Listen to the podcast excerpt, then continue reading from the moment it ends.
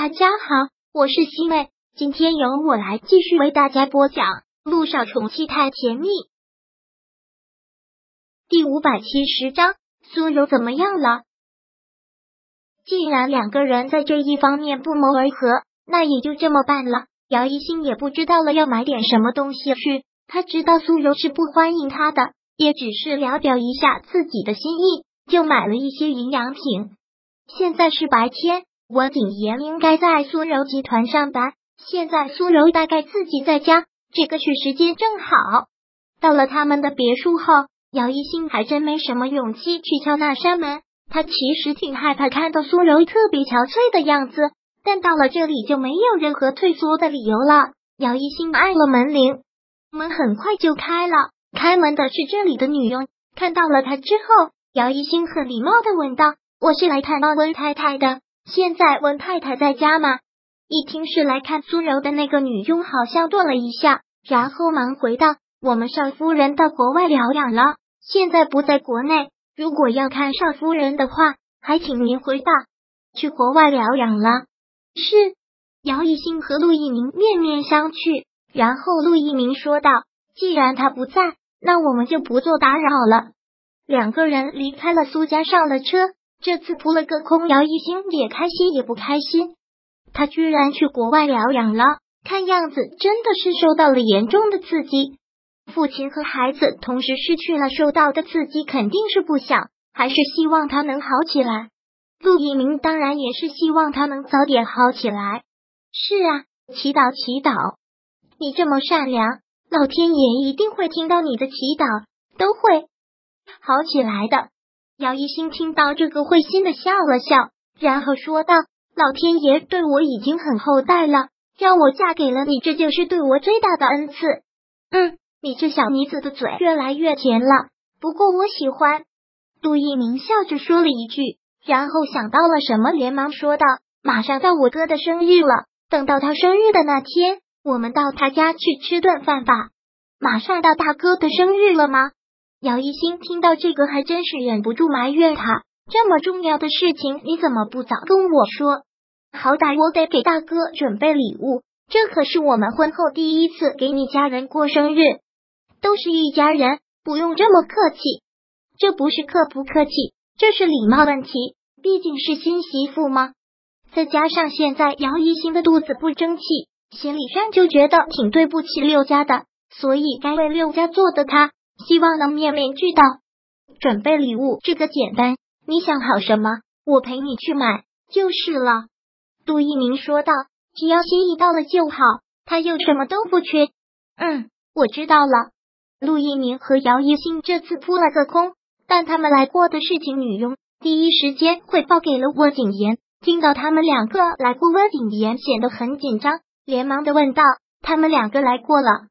他们两个怎么会突然来看苏柔？说是来看望一下，还带了很多的营养品，我也没敢留，他们就一起带走了。温景言真没想到他们两个会来看苏柔，然后又忙问道：“那你是怎么说的？”就按照温总交代说的，说少奶奶出国去疗养了，他们也没有多问。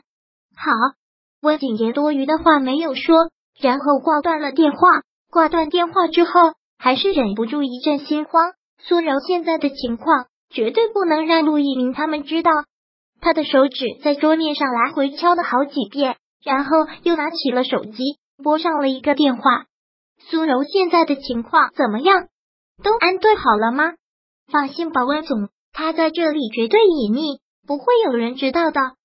那就好，千万给我看好了这个女人，不要让这个女人出来坏我的好事。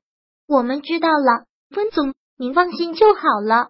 温景言放下了电话之后，长长的吐了口气。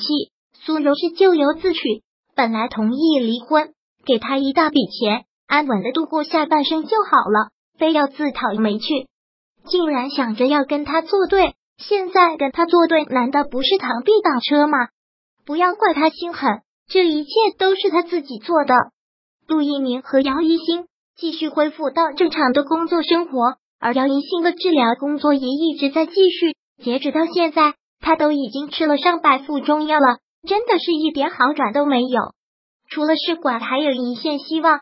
他看不到还有别的什么希望。但做试管婴儿，陆一鸣又坚决不同意，还要他怎么办？